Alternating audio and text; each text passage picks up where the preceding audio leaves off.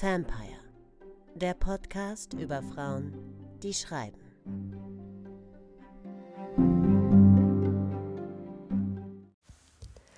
Hallo und herzlich willkommen zu einer neuen Ausgabe von Vampire, dem Podcast über Frauen, die schreiben.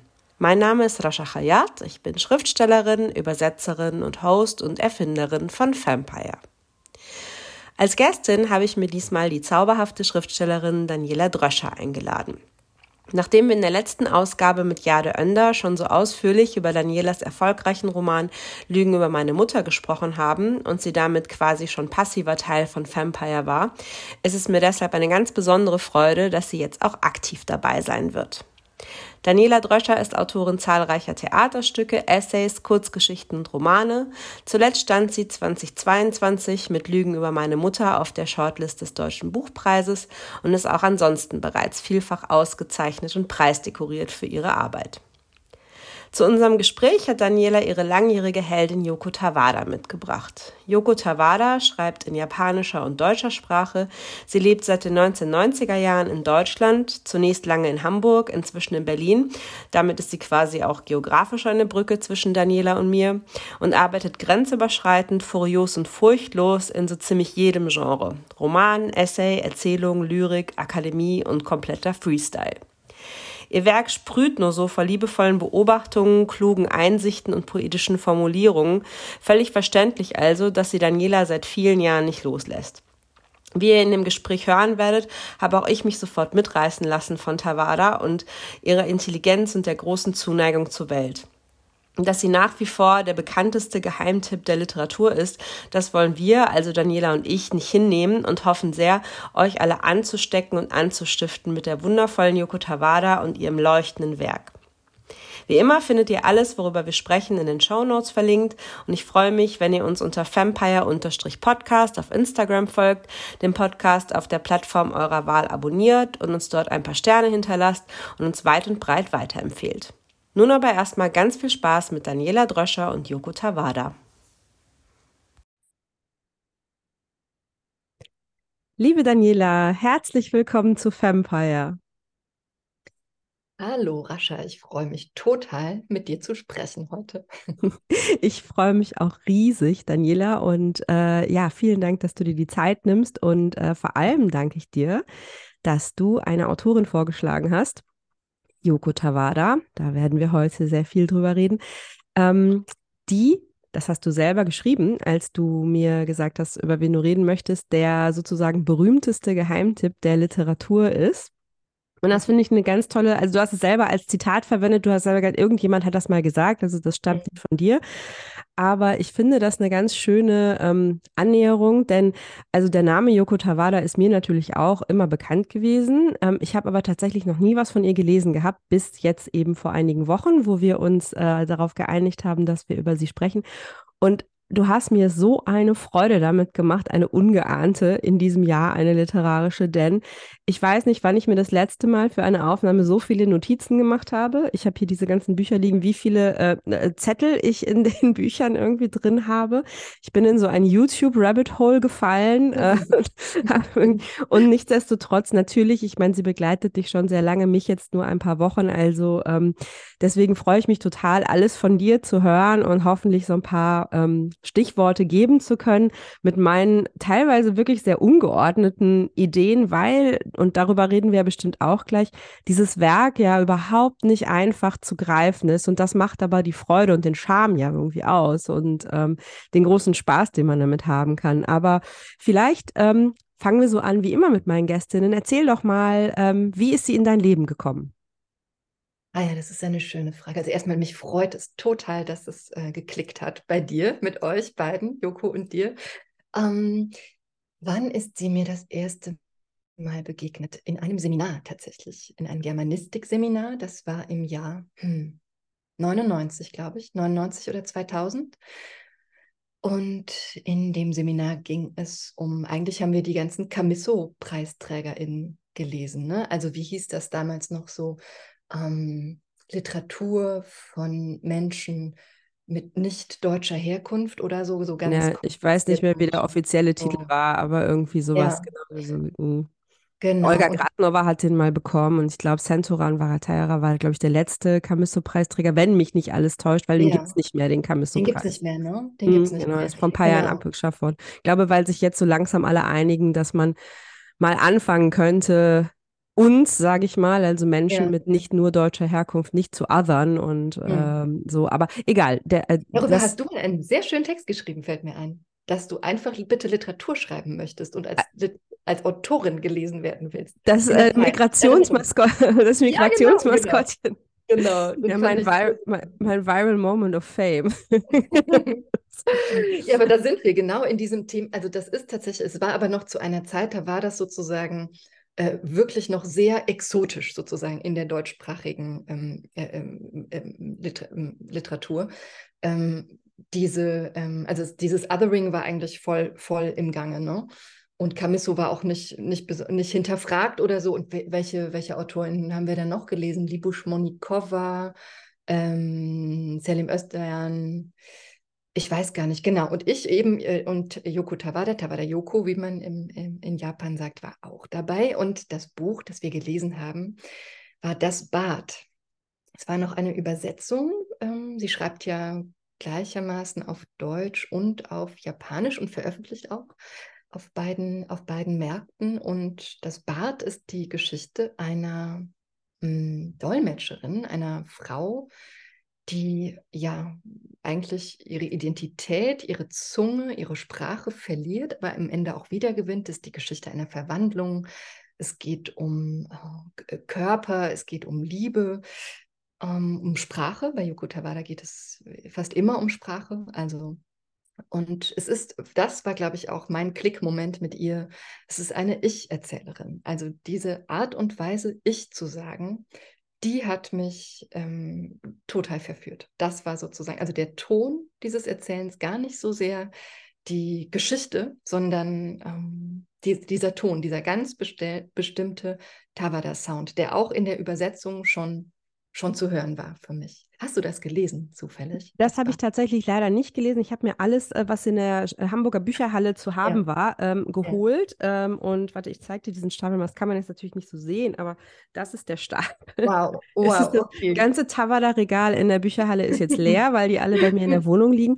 Und ähm, das sind äh, jetzt tatsächlich irgendwie, also das Bad war nicht dabei. Genau. Ich habe einfach mal Ja. so einen Korb genommen und alles irgendwie raus.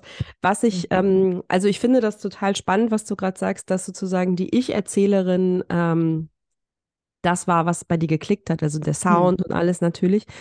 Und ähm, kannst du sagen, warum ausgerechnet dieses Ich irgendwie dich so fasziniert hat? Weil das finde ich spannend, weil ja auch, ich meine, jetzt will ich nicht zu sehr auf, wir haben es gerade kurz im Vorgespräch schon sagen, irgendwie auf dem, auf deine eigene, äh, auf dein eigenes Schreiben, was du, äh, wofür du gerade im Moment immer noch sehr viel unterwegs bist, Lügen über meine Mutter, dein letztes sehr erfolgreiches Buch, was ja auch mit dem Ich arbeitet natürlich. Und äh, aber ähm, genau, aber äh, zurück zu das Bad und der Ich-Erzählerin bei Tawada. Sprichst du Ja. eigentlich Japanisch? Jetzt mal hier, Nein. liest du ja? Nein. Nein, nein, das ist ein großer Schmerzpunkt. Ich hatte, ähm, ich hatte mich eingeschrieben damals in Tübingen für eine, so ein zweijähriges ähm, äh, äh, Japanologiestudium, eigentlich eher so einen Japanischkurs. Und dann habe ich mich aber verliebt und bin in Berlin geblieben. Damn. Verdammt. Genau, nein, leider, leider, leider nicht. Also ich kann so Baby, Baby, Baby, Baby Japanese so zählen. Mhm. Also nein, Aber leider nicht. Also, und ähm, genau, also dieses Ich, was ist die Faszination? Das ist interessant, weil ich habe es mich in der Form so noch nie gefragt. Ich glaube, es hat, hatte zu tun damit, dass es ein sehr, sehr sensitives Ich ist, das so ganz genau die Welt anschaut, Wörter anschaut, das sehr theoretisch auch ist und auch so mh, über, über intellektuelle Dinge nachdenkt, gleichzeitig eine Geschichte erzählt.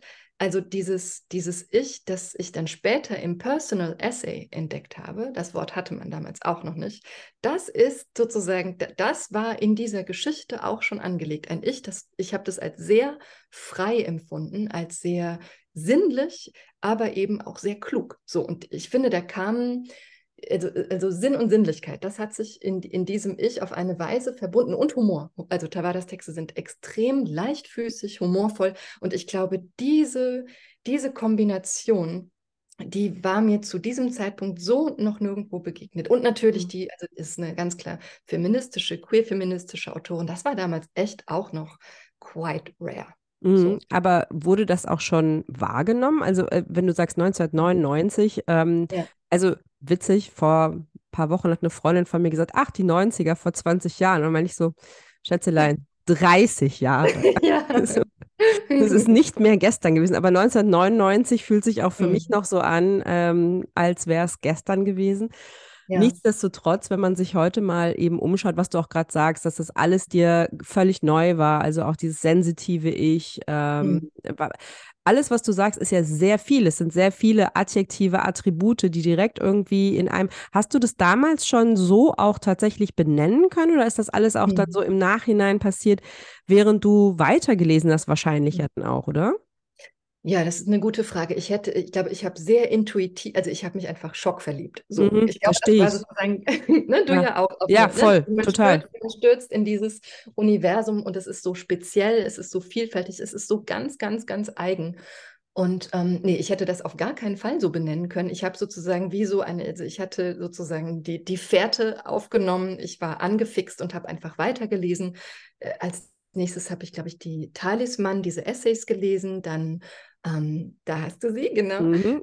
Dann die Verwandlungen, das sind ihre Poetikvorlesungen. Da denkt sie so sehr, sehr schön und sehr komplex über Stimme, Schrift und Bild nach, also aus so einer deutsch-japanischen äh, ähm, Perspektive, die ja immer mitläuft bei ihr, auf die sie nicht reduziert werden sollte, möchte sie auch nicht. Aber ähm, genau, und ich habe sozusagen gelesen, gelesen, gelesen und war, ohne es zu wissen, eigentlich auf der Suche nach meinem, nach meiner literarischen Stimme. In den, in den Mhm. Verwandlungen gibt es den schönen Satz, wie kann ein Wissenschaftler sicher sein, dass er sich nie verwandelt? Ähm, und ich glaube, sie, also das habe ich ihr auch mal geschrieben und ich glaube, das stimmt halt auch genauso. Ich glaube, sie hat mich verwandelt. Sie hat mich eigentlich von einer Wissenschaftlerin in eine Autorin verwandelt. Und genau durch sie habe ich mich auch ermutigt gefühlt, Essays zu schreiben. Die habe ich dann geschrieben. Und das hatte recht schnell ein, also recht, hm, wie sage ich das? Ich sag, kann das nur so blöd sagen. Das hat gut geklappt in dem Sinn, dass ich sehr früh zwei Essaypreise bekommen habe. Also daran könntest soll sagen, das war sehr schnell sehr erfolgreich. Das ist in Ja, Ordnung, okay, das zu sagen. Dank. Danke, danke, danke für deine, für deine Schützenhilfe. Genau, das war sehr schnell sehr erfolgreich. Und ich habe gemerkt, dieses, dieses Essay-Schreiben, diese, diese Texte, in denen ich ich sagen kann und sehr nah bei mir bleiben kann, aber über alles nachdenken kann, worüber ich nachdenken möchte, das war eine große Befreiung und das war eigentlich der, das waren so die Schlüsseltexte, mit denen ich mir mein literarisches Schreiben ja so aufgeschlossen habe quasi. Und das waren die Texte von Tawada, weil die selbst so, so frei sind in dem, was sie tun. Und eben fast in allen Texten sagt sie ich auf Mhm. diese sehr spezielle, sehr freie Weise. Ja. Mhm. Ja, also es ist alles, was ich bin jetzt, ich versuche ein bisschen einen Faden zu finden, denn alles, was du sagst, könnte ich jetzt direkt mit den zehn nächsten Fragen beantworten. Diese, dieses Ausmaß an Freiheit, also das steht hier bei mir auch alles ganz groß auf der, auf der, in meiner ersten Notiz, Freude, Spaß, spielerisch, grenzenlos, äh, Freiheit und was Mhm. ich mich gefragt habe, weil ich diese, diese Idee des literarischen Geheimtipps ähm, so spannend fand, dass du die direkt aufgebracht hast, aber jetzt, nachdem ich mich da auch so reinbegeben habe, auch eigentlich unfassbar trist. Also es ist so ein bisschen so eine, so eine, so eine, ähm, so ein zweischneidiges Schwert, weil einerseits so früher, als man so die Indie-Band entdeckt hat, die halt niemand Mhm. kannte, fühlte man sich halt cool, ne? Ja. Aber heute denke ich halt so, und gerade jetzt zum Beispiel auch eben bei diesen Tawada-Texten beispielsweise, ähm, dass die viel mehr gelesen werden müssten, diskutiert Mhm. werden müssten, ähm, in der Öffentlichkeit sein müssten, wir darüber sprechen müssten. Nicht Ja. nur, weil sie einen persönlichen Nutzen für äh, jede Leserin, jeden Leser hätte, sondern auch, weil sie, ähm, und das ist ja vielleicht ein bisschen langweilig für einen Otto-Normalleser, ich glaube auch unseren eigenen literarischen Diskurs, in dem wir in Deutschland immer wieder so wahnsinnig feststecken, mal Mhm. öffnen würden Ja. und mal, mal ein bisschen irgendwie Also das kommt mit Sicherheit auch aus diesem, ich kenne mich ansonsten mit japanischer Literatur gar nicht aus. So. Ja. Also deswegen kann ich da jetzt keine Referenz sagen und sagen, so, das ist so in der japanischen Literatur, das ist ja auch schon wieder so dogmatisch. Mhm. Aber was ja bei uns irgendwie so, oder was, was mir immer auffällt, ist halt, oder was mir jetzt gerade auch bei der Lektüre wieder aufgefallen ist, wie eng wir Text fassen oder die Idee von Ja. einer Li- Literatur fassen. Da gibt es Romane, da gibt es Mhm. Kurzgeschichten, wie du auch sagst, da gibt es Personal Essay. Das hatten Ja. wir vor 20 Jahren noch nicht. Ne? Nein. dieses so, wir müssen das erstmal alles erfinden und man fragt sich, warum eigentlich? Also warum Mhm. können wir nicht einfach so frei ähm, Texte schreiben, die uns anfassen und warum ist es so verwerflich nach wie vor, wenn wir emotional angefasst werden auch und, Mhm. und durch die Weichheit und durch den Humor und sie gestattet sich das alles. Es, äh, in, Ja, ja. Grenzen interessieren sie überhaupt gar nicht so. Und ich selber habe ja eine große Heldin, Edla Adnan, über die ich hier auch schon mit Caro Stacher gesprochen habe. Und Mhm. es hat mich total an Edla Adnan erinnert, die auch einfach so, also auch auf eine ganz andere Art und natürlich völlig anderer kultureller Kontext, aber auch so unglaublich frei. Mhm. Und bei ihr ist es ja nun so, sie schreibt halt auf Arabisch und auf Französisch, weil Libanon und sie hat lange in Paris, also sie ist jetzt auch in Paris vor, letztes Jahr verstorben, sehr alt. Und Ja. diese Idee, jemanden zu haben, der so auf zwei ganz verschiedenen Kontinenten, Ländern, Kulturen, Sprachen Mhm. einlässt und damit spielt und arbeitet, das ermöglicht ein Ausmaß von Freiheit im eigenen Denken und im eigenen Schreiben, was ich wünschte, dass, dass wir das Mhm. in die Welt transportieren könnten. Absolut, absolut. Also diese, diese, ähm, diese Kategorie ähm, transnationale äh, Literatur, ne, die gab es auch noch nicht damals, aber eigentlich schreibt sie das ja. Das ist sozusagen das Versteh, also das ist ja dieses äh, radikale Bewohnen des Zwischenraums und dieser Raum ist ein Raum in sich, für sich und der ist sozusagen, der ist äh, so reich und ähm, ich glaube, mich schmerzt es auch immer, wenn, wenn, ich ähm, fest, wenn ich feststelle, dass sie so reduziert wird auf dieses Deutsch-Japanische. Ne? Das ist sozusagen, na klar, das ist eine große Oberkategorie, aber was sagt uns das? Das ist eigentlich viel zu eng Ja. und viel zu ver vereinfachend. Ähm, ja, und dieses, ähm, sie sollte mehr gelesen werden, definitiv. Es, also dieses Werk ist eine, eine Entdeckung. Wer immer sich reinwagt, ähm, ähm, gelangt in den Kaninchenbau, wie du schon gesagt hast, weil das macht ein bisschen süchtig. Ich finde, man, also ich konnte schlecht aufhören damals. Ähm, woran es vielleicht auch liegen mag, das weiß ich nicht. Sie ist ja sehr treu immer noch ähm, Autorin im Konkursbuchverlag, ne? also in dem schönen Mhm. Tübinger Verlag. Das ist, hat womöglich damit zu tun, ich weiß es nicht. In Japan ist sie ein Superstar. Also wenn man sagt, man kennt sie oder hat ähm, über sie, äh, ich habe eine Promotion äh, sogar zu ihr geschrieben, das ist Wow. es begegnet einem ehrfürchtiges, ähm, ehrfürchtiges Lächeln und ähm, ja, woran liegt das? Ich glaube, ich, ich weiß nicht, ob es vielleicht zu wenig erzählerisch ist oder so. Also ne, angeblich ne, Romane, dass nur Romane sich gut verkaufen oder breit Das ist gelesen so werden. ein Also, Blödsinn. Das ist so Blödsinn. ein Blödsinn. Ich Blödsinn. wirklich, wir könnten Ja. das einfach mal. Ich habe vor zwei Tagen noch mit einer Autorin und Freundin gesprochen, die sagte, ja, ihr Verlag hat die Kurzgeschichten, die sie aktuell fertig hat, nur gekauft unter der Prämisse, dass jetzt ja auch, dass sie sozusagen einen Roman gleich mitkaufen, der dann hinterherkommt. Oh Und Mann, ja. weil es nach dem Motto, niemand interessiert sich für Kurzgeschichten. Das Ja. ist so ein Blödsinn. Also, ach, egal, anderes Thema, da könnten wir uns wieder, aber Mhm. diese, also dieser Zwang auch natürlich irgendwie ökonomisch diesen Mhm. Formen treu zu bleiben für jetzt AutorInnen, ähm, weil wir ja nun auch in irgendeiner Form von irgendwas leben müssen. Ähm, der, der mag wahrscheinlich auch zutreffen, aber es ist ja auch immer so ein bisschen Huhn oder Ei, ja. Sie erzählen uns, dass nur das ist möglich, aber andererseits gibt es Romane, auch gerade in letzter Zeit oder Texte, sage ich mal, in letzter Zeit, die, die sehr ähm, wohlwollend und auch mit Preisen rezipiert worden sind. Äh, Blutbuch natürlich unter Mhm. anderem, aber auch zum Ja. Beispiel, was ich jetzt wahnsinnig gerne gelesen habe, schon bevor er den Preis bekommen hat, Leipziger Buchmesse, unser Deutschlandmärchen. Ah ja, Dinscher, ja. ja. Ganz großartiger absolut. Text. Ähm, Ja. Es gibt manchmal so Momente, wo man denkt, so, das sind Texte, die hätte ich gerne geschrieben. Das war einer Mhm. davon. Mhm, mhm. Ja. Und es, es gibt ja ein Verlangen danach, ähm, Form aufzubrechen und, und, und andere Dinge wahrzunehmen. Also wenn wir Mhm. hier irgendwie einen kleinen Teil dazu beitragen können, dass äh, Yoko Tawada ein bisschen ein, die eine oder andere Leserin zusätzlich bekommt, äh, dann würde mich das sehr freuen. Mich auch, absolut, absolut.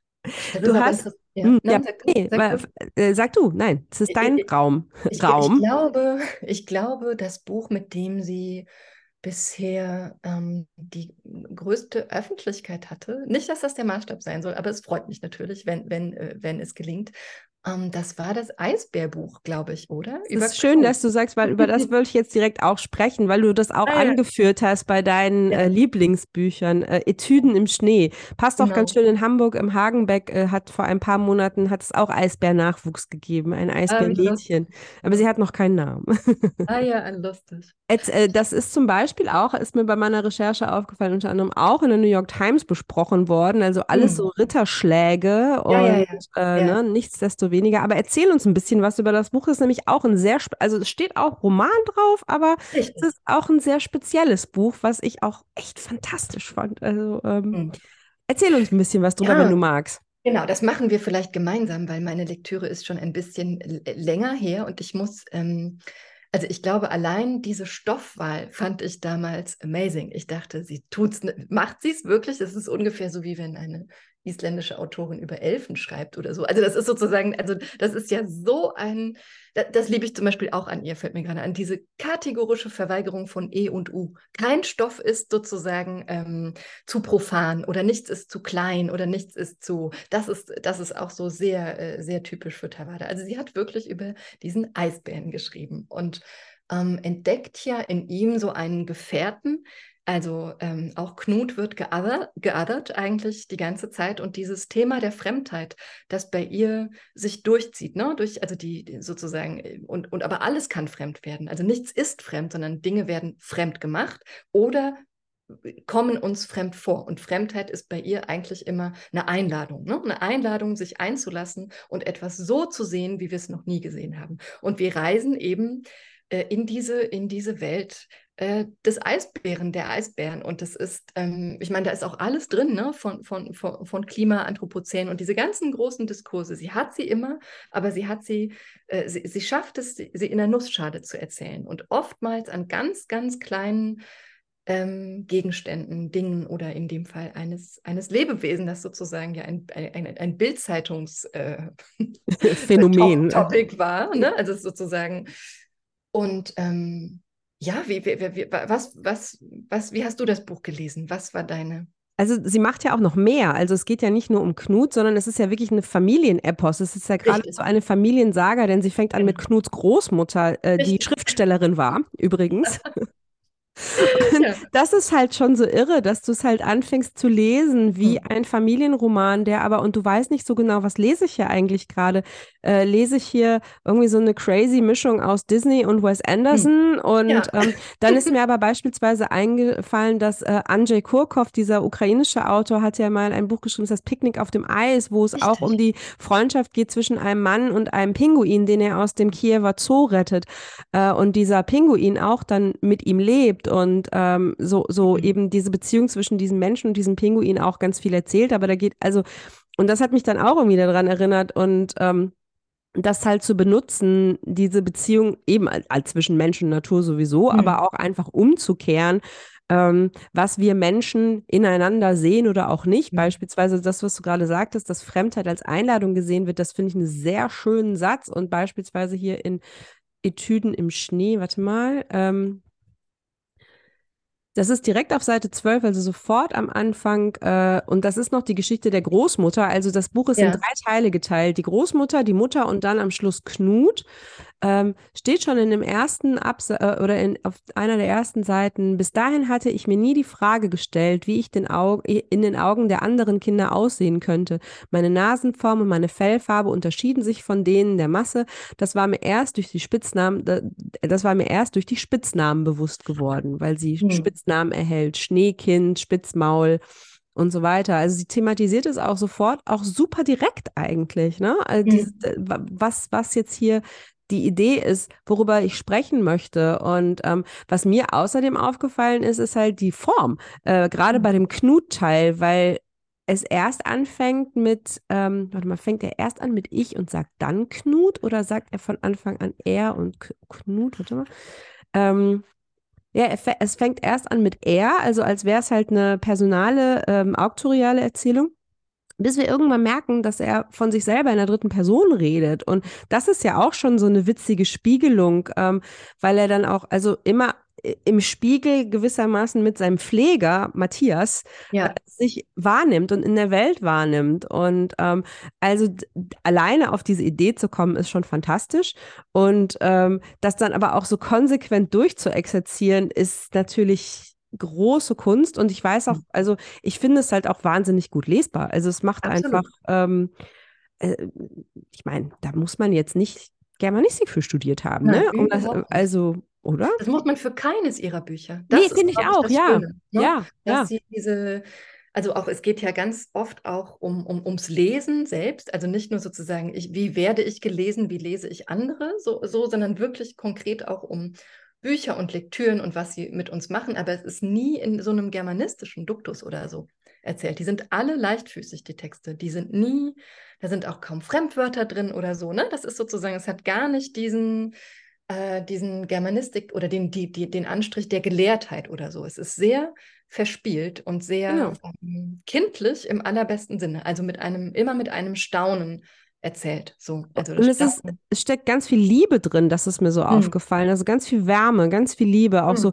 Liebe zu dem, über das sie schreibt. Ähm, ein, ein, wahnsinnig freundlicher Blick auf die Welt, auf die Menschen, ähm, auf eine Art, selbst wenn sie sie irgendwie, also äh, da habe ich auch so ein, irgendwie einen Ausschnitt aus ähm, oder einen Absatz aus äh, hier ähm, Talisman. Von Kritik ja. hält sie halt auch nichts. Also das finde ich schön, äh, dass sie da irgendwie sagt, so ja, Kritik, äh, hier, das ist in dem Essay in Talisman, ähm, eigentlich darf man es niemandem sagen, aber Europa gibt es nicht.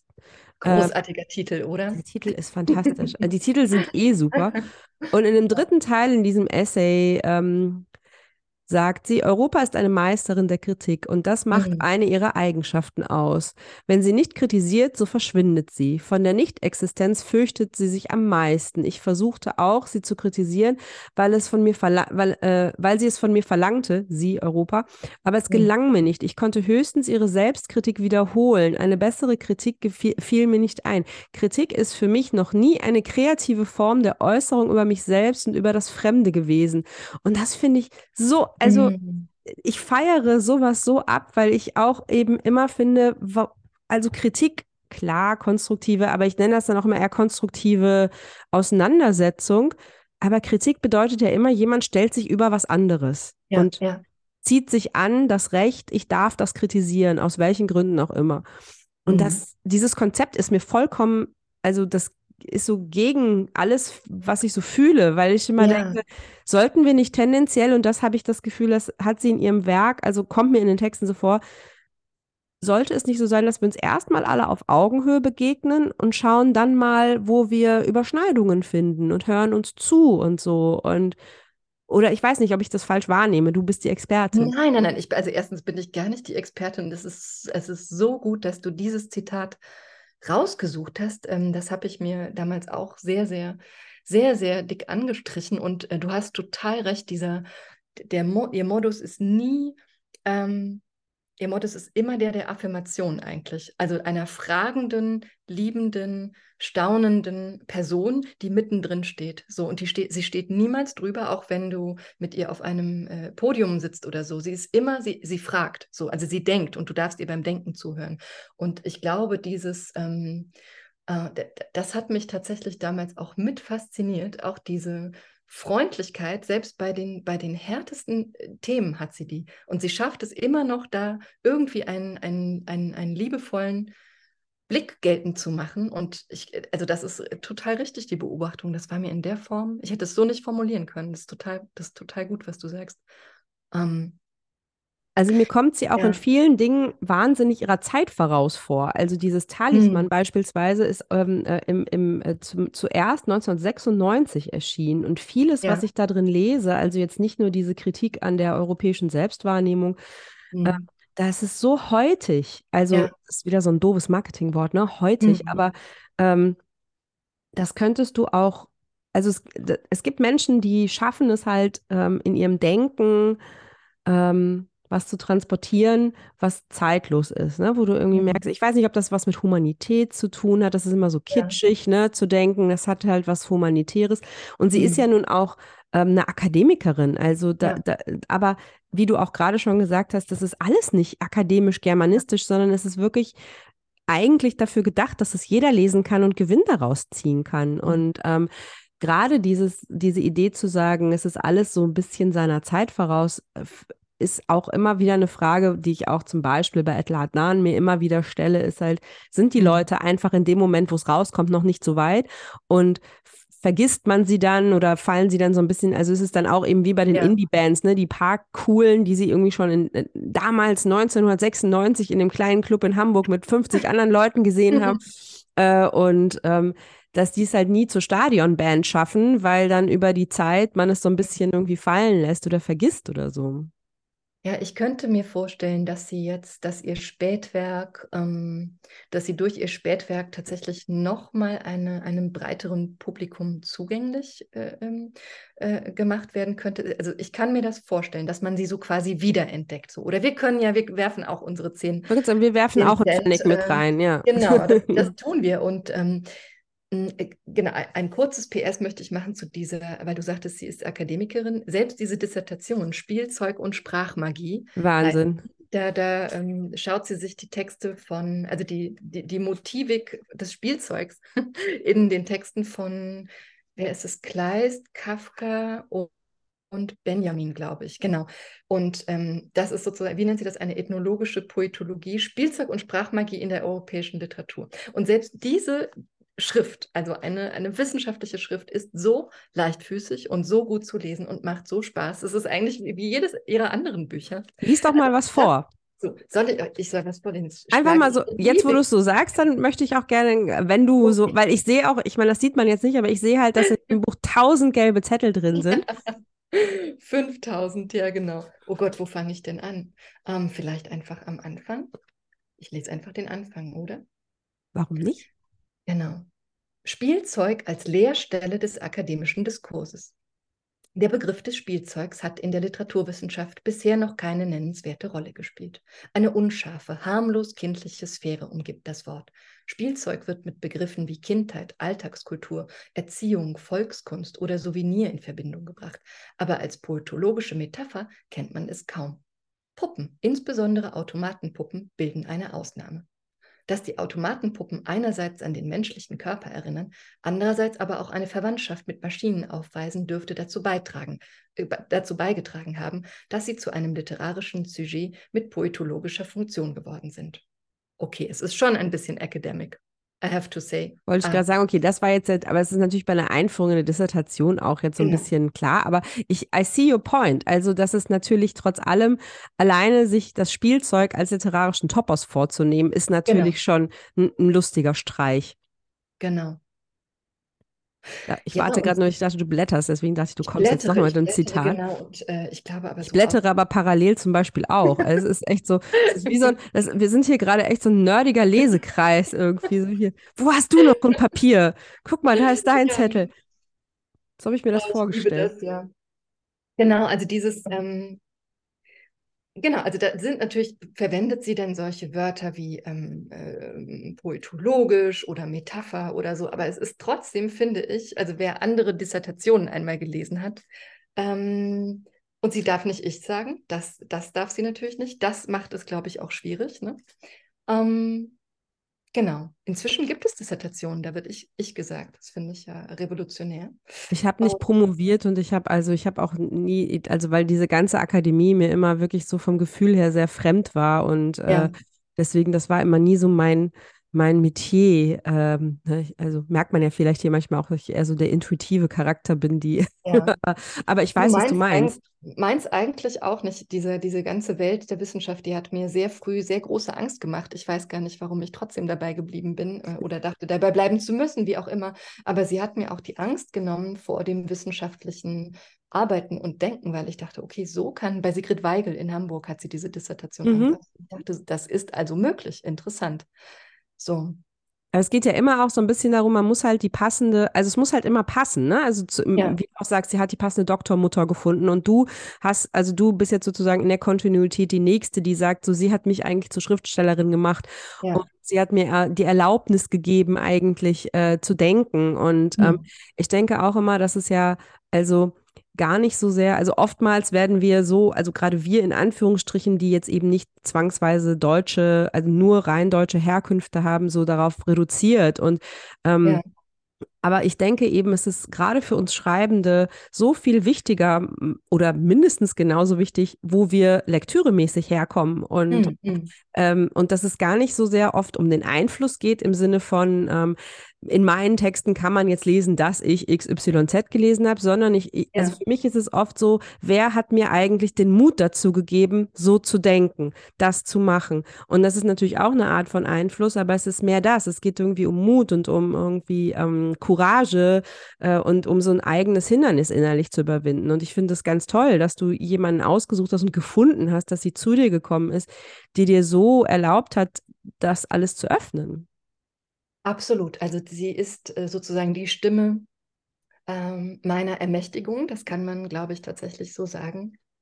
Und ähm, ich, ich, ich hänge noch gedanklich, merke ich. Also es hat auch, ähm, es, es, war mit Sicherheit sehr entscheidend, dass sie eben auch eine hm, queer-feministische Stimme ist. Ne? Auch queer, das Wort hatten wir gar nicht damals. Das gab es ne? nicht, das nein. sozusagen 99, no way. So. Und aber auch mit solchen, ähm, also sie selbst würde das niemals abstreiten, glaube ich, aber auch so mit dem Etikett nicht, nicht, nicht arbeiten. Also so wie sie, glaube ich, in, so eine große Distanz, also Etikett ne, im Sinne von, ähm, wer, wer, wer äh, klebt es von außen drauf, ne, damit wieder etwas was eigentlich überschüssig ist, lesbar sein. Ja, sie würde es nicht als USP benutzen, wie wir heute genau. sozusagen sagen. Genau. Das ist nicht ihre Brand. Nee. Genau. Diese ganzen schrecklichen Worte, die jetzt immer so benutzt werden müssen, die alles wieder so, die alles befreien sollen, die aber genau das Gegenteil bewirken. Und also, oh mein Gott, macht mir das Kopfschmerzen. Egal, anderes Thema. Thema. Absolut, absolut. Und, ähm, und auch da ist sozusagen, aber es ist sozusagen, es war definitiv auch dieses, ähm, tja, weibliches Schreiben ist etwas, was ich so nicht verwenden möchte, weil es wieder ein, ein äh, wieder etwas eng führt, was eigentlich äh, äh, ne, Befreiung sucht und äh, Befreiung ermöglichen soll. Aber es sind äh, dezidiert feministische Themen, die sie hat. Es ist fast immer der, der, weibliche oder der queere Körper, der Transformationen ähm, äh, durchlebt, äh, der auch Verletzungen verlebt, äh, durchlebt. Also es sind auch, es geht in diesen Texten auch um Schmerz, ne? bei aller Leichtigkeit. Also es geht, also das Othering, das eben äh, Wunden hinterlässt, das ähm, tatsächlich auch äh, Blicke, die sich äh, in, den, in den Körper einschreiben und ihn eigentlich zurichten, verknappen und ähm, versuchen, ihn festlegen zu wollen oder so. Diese Momente, die hat, die hat, äh, hat diese Literatur ja auch ganz stark. Und äh, weil wir eben dabei waren, äh, dass du so richtig gesagt hast, Mo Kritik ist nicht ihr Modus. Es gibt einen äh, Text von ihr, es ist, glaube ich, der schärfste dieser Art, den könnte ich, den habe ich mitgebracht, den könnte ich vorlesen. Bitte. Da ärgert sie sich, weil sie permanent ähm, sozusagen auf die japanische Frau reduziert wird. Ne? Mhm. Ne? Also Weiblichkeit und Japanizität kommt dann zusammen. Und dann ärgert sie sich darüber, dass sie äh, ständig über Geishas reden muss. Pass auf, das lese ich. das, oh, das, das, freut mich, das finde ich jetzt Oder? schon schön. Ja, bitte, ja, okay. lies es also, uns gern vor. Genau, ich glaube, der Text heißt F the Geisha, heißt der, so ein ähm, Bildband. Hast, hast du jetzt siehst du das im Regal? Nein, du holst du deine Nee, Tasse. nee, ich habe meine Tasse hier also, solange ich in Tokio gelebt habe, musste ich nie über Geishas nachdenken. Erst in Europa, wo ich oft gefragt wurde, was Geishas denn eigentlich seien, war ich gezwungen, den mir unbekannten Beruf der Geisha zu erklären. Ja, nicht nur das. Ich geriet darüber hinaus in die lächerliche Situation, mich fragen zu müssen, ob nicht nur andere, sondern auch ich selbst eine Geisha sei. In den Augen des Orientalismus sind nämlich alle Japanerinnen und nicht nur sie Geishas. Man braucht gar nicht Shamisen zu spielen, singen oder tanzen zu können. Es reicht schon, wenn man bei einem Vortrag das Publikum unterhält. Und schon wird einem gesagt, für uns Menschen im Westen sind sie eine Geisha des Geistes. Fantastisch. es ist einfach. Von wann ist der Text? Weißt du das? Weißt eine gute Frage. Das ist ein Frühjahr. Warte, mhm. ich schaue in meine Fußnote. Ähm, Fußnote. F. the Geisha heißt das Buch Tübingen 2000. Oh, ah, genau. 23 äh, Jahre her, ne? Und, Unglaublich, ne? Und es hat sich ja nichts geändert. Das ist ja auch, äh, das ist ja das Triste an dieser ganzen Angelegenheit, dass, also wenn ich mich beispielsweise daran erinnere, als mein erstes Buch rauskam und jede, wirklich jede, fast ausschließlich jede Rezension war bebildert mit einer Frau im Nikab. Wirklich? Ja, ich habe das irgendwann gesammelt und angefangen, Witze darüber zu machen, weil, also, ne, man kann ja, halt gegen ja. den Tsunami nicht an, oftmals. Mhm. Und also diese ja. Orientalismen, die so fix in den Köpfen derjenigen, die den Diskurs in Anführungsstrichen bestimmen. Ich weiß immer gar nicht, mhm. ob sie ihn bestimmen oder ob es einfach, weil es gibt ja, also statistisch gesehen müsste es so viel mehr Menschen geben, die eigentlich dagegen arbeiten könnten, denn ja. äh, äh wir sind ja eigentlich viel mehr. Aber was, warum sind da diese zwei Dutzend Menschen, hm. die auch 20, 30 Jahre später noch dieselben Bilder und Ansprüche an Menschen wie Yoko Tawada beispielsweise hm. perpetuieren? Und das will mir nicht in den Kopf. Und ist ja. es denn wirklich so kompliziert zu denken, dass nur weil sie aus Japan stammt, nicht zwangsweise den ganzen Tag über Geishas und über Sushi reden will? Also komisch. Ich weiß nicht, man möchte jeder Deutsche im Ausland den ganzen Tag über Weißbier und Lederhosen sprechen? I don't know. Also da, es ist wirklich, aber es ist, also, sie hat, ich habe hier zum Beispiel ein bisschen anschließend oder passend oder auch so weiterführend zu dem, was du gerade vorgelesen hast, auch aus dem aus Talisman, äh, auch wunder, fantastischer Titel, erster Essay, von der Muttersprache zur Sprachmutter. Oh ja, ja. Das sind natürlich auch Themen, die mir ja auch sehr nah sind. Und der letzte Absatz lautet, also im Sinne von, wie du sozusagen, was du gerade vorgelesen hast, wie du festgelegt wirst auf irgendwas, aber was dir ja. auch, also wie du anfangen musst, zu dir selber was zu entwickeln. Ähm, in der Muttersprache sind die Worte den Menschen angeheftet, sodass man selten spielerische Freude an der Sprache empfinden kann. Dort klammern sich, klammerten sich die Gedanken so fest an die Worte, dass weder die ersten noch die letzten frei fliegen konnten.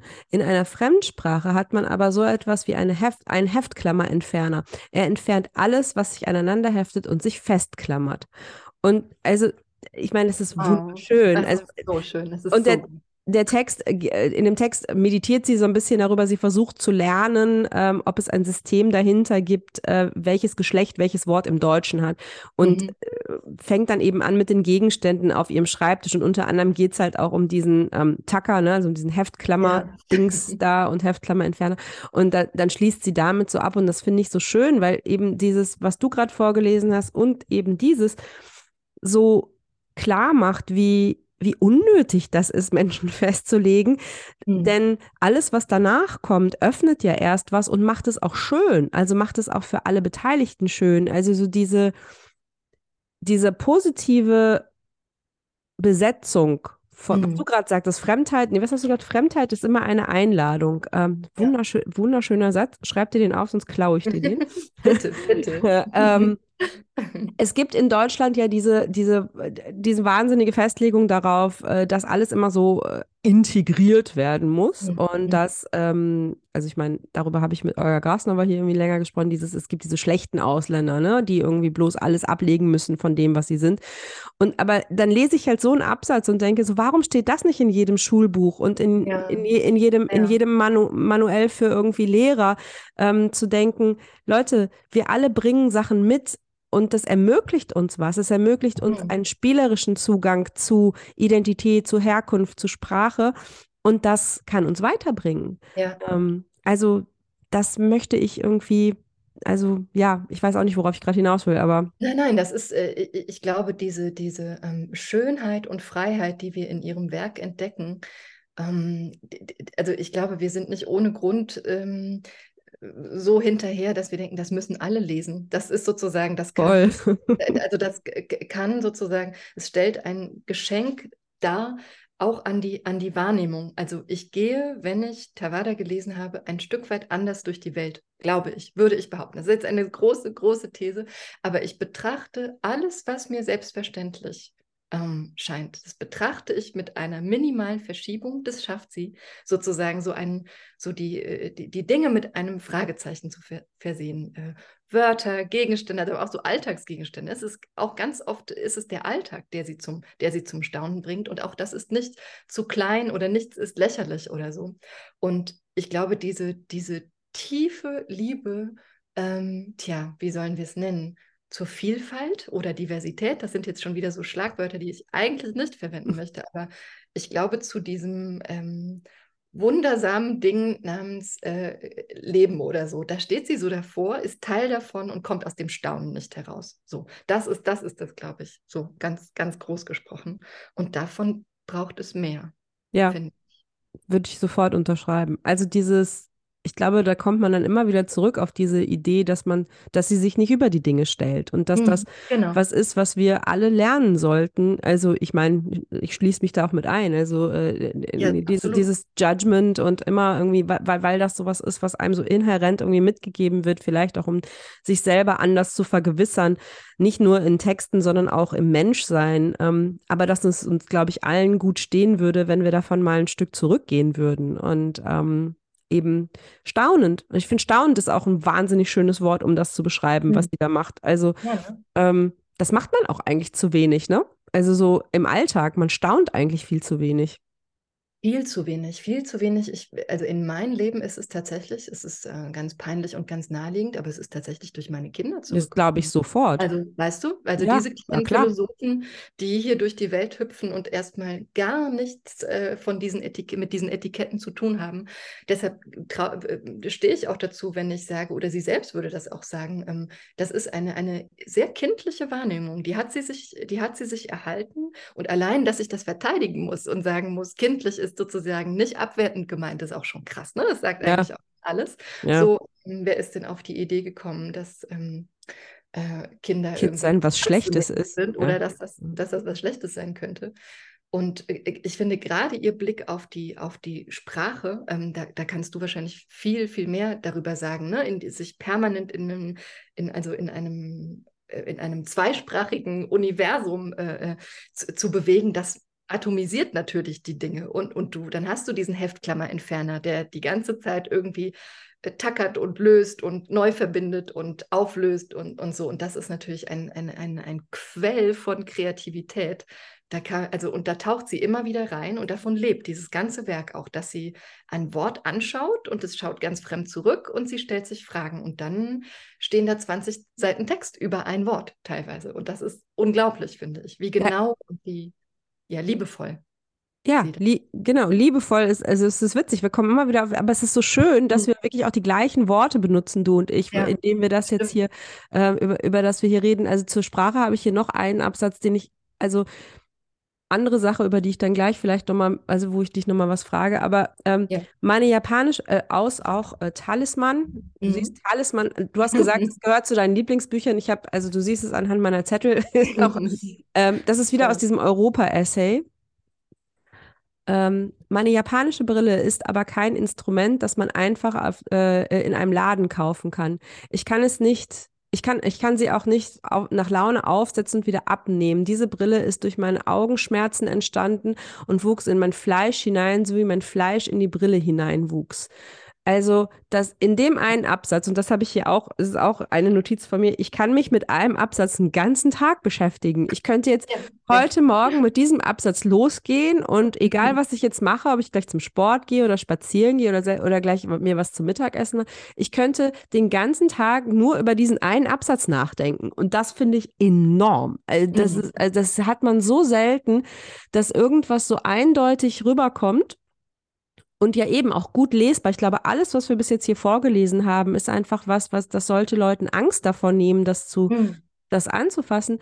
Nur es ist aber auch so wahnsinnig komplex. Also das Wort Augenschmerzen ähm, zeigt ja auch schon gleich, dass es eben nicht immer dieses, also das, was wir lesen, das Schöne, Verspielte, Ermutigende, Liebevolle, das kommt auch aus einem Schmerz heraus. Also ich muss erstmal durch einen ja. Schmerz durchgehen, um dahin zu kommen, dass ich dann am Ende euch diesen Text gebe, der aber so viel Liebe ausstrahlt. Und das wiederum ringt mir noch mehr Hochachtung Mhm. Weißt du, was ich meine?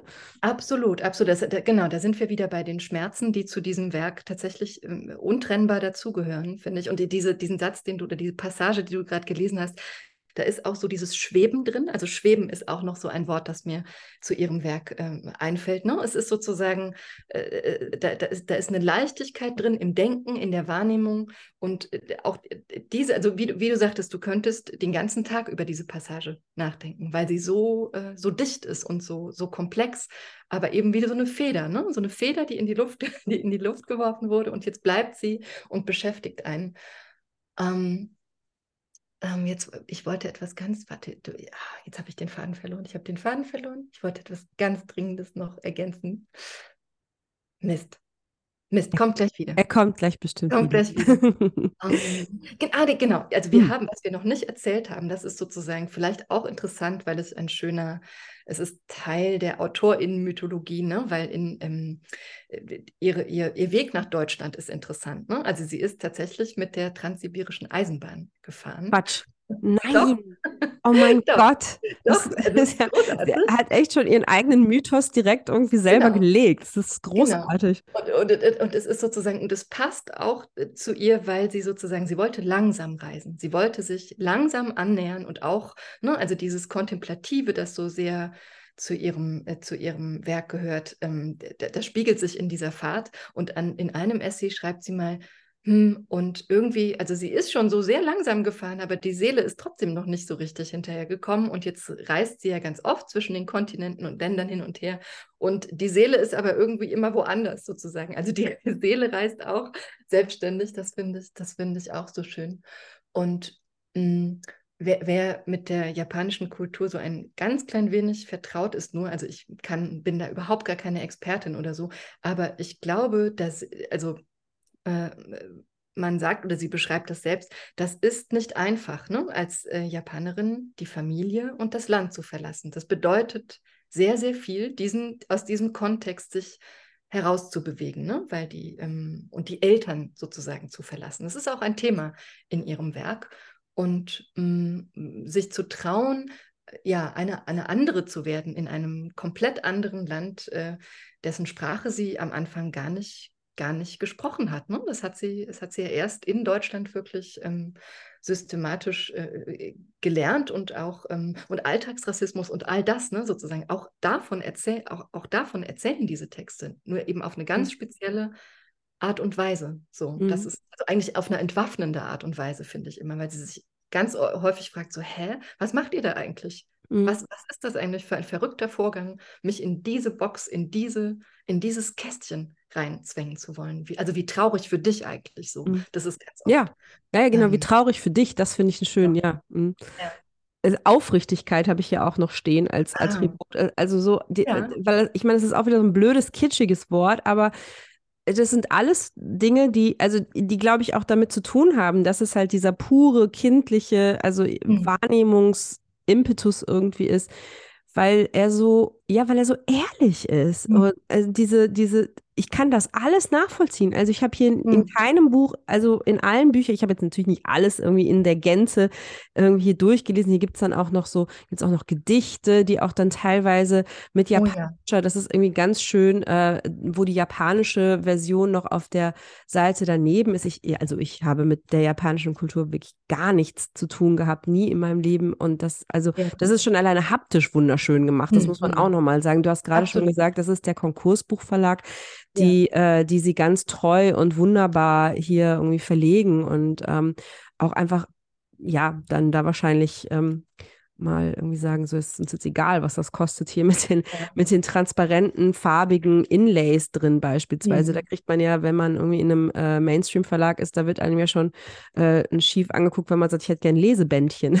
ja, ja, ja, das sind echte Objekte, ne? Diese Bücher. Wirklich. Die super schön gestaltet, super schön. Ganz toll. Also auch aufwendig, herstellerisch einfach. Und ähm, jetzt habe ich aber gerade mhm. selber den Fall. Ach so, Aufrichtigkeit, genau. Also alles. Aufrichtigkeit. Ja, ja. aber also es ist einfach nur so ein rummeditieren im Grunde genommen. Was ich aber, ähm, äh, wo, also was ich jetzt unbedingt nochmal auch wissen will, ist, äh, weil du das auch gerade schon mehrmals angedeutet hast, ist, du kennst sie. Also du hast sie kennengelernt mal mh, und äh, auch schon mit ihr auf Podien gesessen, offensichtlich, weil du es gerade gesagt hast, mal oder Ja. also, und äh, da bin ich natürlich super neugierig, weil ich immer denke, manchmal ist es ja so, don't meet your heroes, ne? Ja, weil ja, man dann unweigerlich enttäuscht ist und weil man so viel Erwartungen an jemanden ranträgt, dass sie jetzt, also gerade wenn man so kommt, wie du auch sagst, so, sie hat irgendwie mich verändert, meine Sicht auf Literatur, meine Sicht, also mich zu einer Autorin gemacht und so. Das ist ja schon auch eine hohe Hürde, also die jemand dann da mitnehmen, äh, also wo man hineingeht in die Begegnung. Absolut, ich war auch sehr, sehr aufgeregt. Ähm, ich glaube, ich muss mich an die erste Begegnung erinnern. Die, die war noch an der Universität tatsächlich. Da durfte ich sie einladen im Rahmen einer Tagung und zwar zusammen mit einer ganz großartigen japanischen äh, Jazzpianistin, Aki Takase. Äh, die beiden treten öfter mal zusammen auf und es, es, ich kann nur so viel verraten, es sind Ping-Pong-Bälle im Spiel und es ist sehr, sehr, sehr äh, verspielt und sinnlich und genau, die beiden haben auf jeden Fall dieses, dieses, diesen akademischen Raum einmal so durch, gut durchgelüftet, würde ich, würde ich sagen. Und ähm, das war sozusagen, da war ich aber noch in der Rolle der, äh, der jungen Wissenschaftlerin und so und da war ich noch sehr sehr schüchtern und sehr ehrfürchtig tatsächlich. Und, ähm, und dann saßen wir aber ähm, hier in Berlin in einer Suppenbar, ich versuche mich zu erinnern, auf Einladung von Jan Falk, den du ja auch kennst. Natürlich. Äh, Das genau, ist Lektor. Danielas Genau. Lektor unter anderem auch. Genau. Und meiner auch, übrigens, fällt mir gerade, wenn wir von meinem ersten Buch, auch mein erstes Buch lektoriert, na klar. Genau. Ehe er dann meinem Verlag untreu geworden ist und zu deinem Ja. gewechselt ist. Ja, ja, ja, genau, so ist das. Also, wir kennen uns alle auch schon so lange. Ne? Es ist einfach auch Mhm. manchmal so ein bisschen, dass man denkt, so ja, wir sind, also ne, die 90er Jahre sind nicht erst seit gestern her. das stimmt, das stimmt. Egal, Suppenbar Und- und- Berlin. Genau, Suppenbar Berlin. Und Jan kam auf die Idee, ähm, das war, es war die Berliner Premiere meines Kurzgeschichtenbandes Gloria. Und er kam auf die Idee, er sagte, wen, mit wem würdest du denn gerne reden? Wen, wen sollen wir versuchen einzuladen? Und dann ist er auf die Idee gekommen und das, der Abend hieß Ferngespräche. Ähm, und genau, es ging auch darum, wie sehr hat sie mich beeinflusst und mit wem redest du da eigentlich auch, während du schreibst, ne? Sozusagen, wer ist deine, dein, dein, dein, deine Shiro, so und genau, und dann kam sie in diese Suppenbar und wir saßen da äh, und haben sozusagen von Kollegin zu Kollegin miteinander geredet und das war äh, fantastisch schön, weil sie so ein Geschenk ist, weil sie so krass live im Moment ist. Also sozusagen, sie ist im Raum, sie ist mit dir. Das hat nichts von, habe ich schon hunderttausend Mal gemacht. Da ist nichts Routiniertes. Ist, sie ist super wach und sie erlaubt dir, ihr beim Denken und Fühlen und Empfinden zuzusehen und zuzuhören. Und das ist sozusagen, sie ist als, als Live-Moment ist sie äh, unnachahmlich, würde ich tatsächlich sagen. So und so, weil High sie so praise. genau auch zuhört und äh, auch immer den, den, den, die Pointe sucht, ist auch sehr undeutsch, ne? ist, mein, ist mein Eindruck, aber auf, eine, auf so eine charmante, öffnende, nicht schließende Art und Weise. Ne? Also manchmal geht es ja darum, sich mit der Pointe zu überbieten oder so. Und da sind wir auch wieder bei dem, was du sagst. Es ist, ist immer Augenhöhe mit allen. So, mit allen im Raum, mit dir, die du mit ihr redest und Genau, und wo, wo saßen wir noch zusammen? Das war auch ein sehr, sehr schöner Abend im Literaturhaus Berlin. Da ging es um, in, im Rahmen der Reihe Eine Frau wird älter und wir haben über Cherie von Colette geredet. Das war auch äh, fan fantastisch. So, also, also, also auch wie sie, wie sie Texte liest und wie sie auf ähm, so längst so, so, ne, so altbekannte äh, Werke wie Kaf von Kafka oder so blickt, das ist immer fresh, das ist immer eigen und nicht irgendwie aus irgendeinem Buch ähm, oder mit schon einem vorgefertigten Wissen kommt. So, das ist, ähm, ja, die hat ein, einfach einen ganz besonderen Blick auch auf andere, auf Ja. andere. Also ich habe, äh, als ich in diesem YouTube-Rabbit Hole gelandet bin, äh, äh, irgendwann gedacht so, oh mein Gott, was würde ich darum geben, nochmal zurückzugehen in der Zeit und bei ihr studieren zu können. Also Mhm. das Ja, ist so, ja. das habe ich echt selten. Also es gibt so eine Handvoll, also vor allem natürlich auch Schriftsteller, aber eben das, das ist ja dann was anderes. Das ist ja nicht nur, dass ich bringe dir jetzt bei, wie man schreibt, sondern Mhm. ich bringe dir bei, wie ich die Welt sehe. Oder ich, Ja. oder nein, anders, ich bringe es dir nicht bei, weil das ist ja dann auch wieder dieses äh, ne, Machtgefälle, sondern was du gerade sagst, ähm, wenn du möchtest, lasse ich dich daran teilhaben, wie ich die Welt sehe. Ja, genau. Das Und ist sehr schön formuliert. Das ja, ist, genau. das finde ich Ja. eine wahnsinnig schöne Eigenschaft, die Menschen haben. Das hat auch was mit Großzügigkeit zu tun. Ja. Und äh, bei mir ist es zum Beispiel auch George Saunders, der ist auch für mich Mhm. so konnotiert, dass ich denke, so, mein Gott, es gibt irgendwie kaum jemanden, der mit so viel Großzügigkeit in die Welt geht. Ich weiß nicht, ob du das letzte Buch von ihm kennst, wo er eben über diese russischen Kurzgeschichten äh, schreibt. Nein, Ist großartig, kann ich total empfehlen. Das heißt, The Swim in the Pond in the Rain. Ich glaube, in, in der deutschen Übersetzung bei Luchthahn heißt das ähm, äh, in einem Teich bei Regen schwimmen oder irgendwie sowas. Und ähm, das Buch basiert auf einem Kurs, auf einem Seminar, das er immer gibt. Ähm, an der Universität äh, mit jungen SchreibaspirantInnen.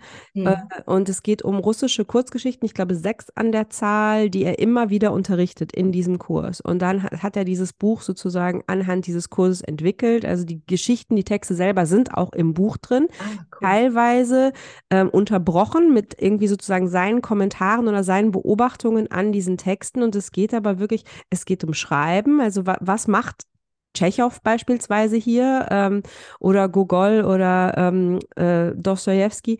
Und aber auch eben, was macht der Text mit uns als Leserin? Ähm, und, und es geht aber natürlich auch viel um Leben, also es ist also einfach so, als würde er halt Literatur alter Literatur ja auch einfach wirklich so Leben einhauchen und dir sagen so, hier, das hat was mit dir zu tun, heute im Jahr Mhm. 2023 und äh, äh, äh, Mhm. also äh, George Saunders ist für mich eben auch so einer. Deborah Levy, die ich ja auch sehr Oh ja. verehre, für mich auch. Und das ist eine ganze Seltenheit. Und äh, ja, Tawada, Leute, warum lest ihr sie nicht Mhm. alle? Warum steht die nicht den ganzen Tag auf der Bestsellerliste? Warum unterrichten wir Ja, sie nicht? Warum machen wir nicht Schulworkshops? Warum ist das nicht Abiturlektüre? Also, äh, Absolut.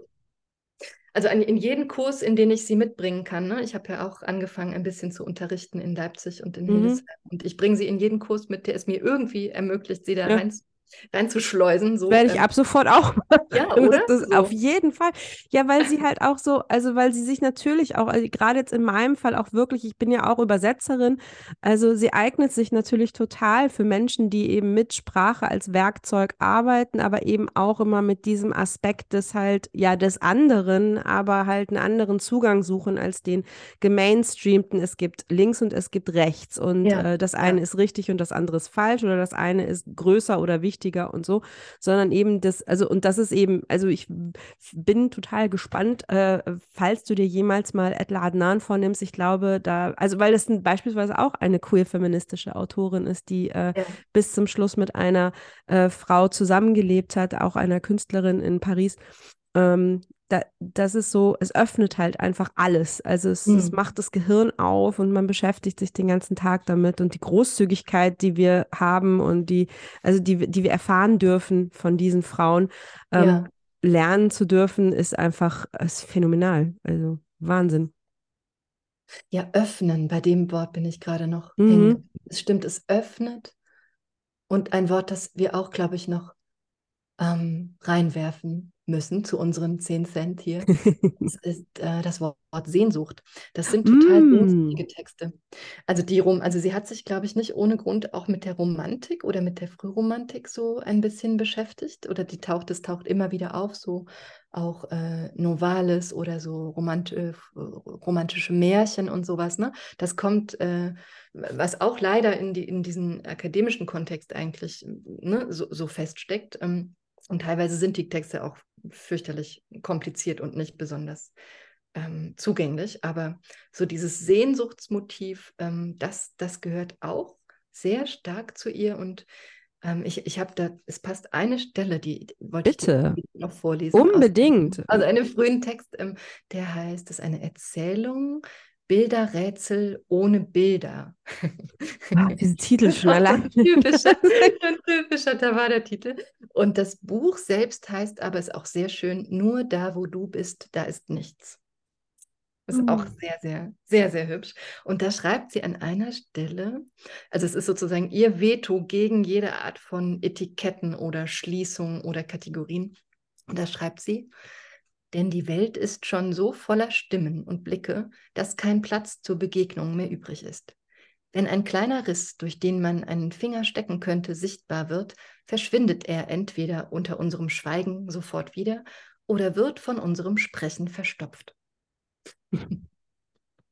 It's amazing, oder? Das ist fantastisch. Oh. Also es ist, So beautiful. oh, auch so, äh, auch wieder, ne? Du könntest mir jetzt diesen Absatz geben, ich könnte ihn aufschreiben, dann könnte ich mich den ganzen Tag Den damit ganzen beschäftigen. Den ganzen Tag könnte ich darüber meditieren und denken, also, und sie hatte, also, äh, das ist mir auch so oft aufgefallen, die, dieses Talent, den Finger genau auf den Punkt zu, zu legen, Hm. vielen Dingen, mit denen ich auch Malaisen habe in dieser Welt.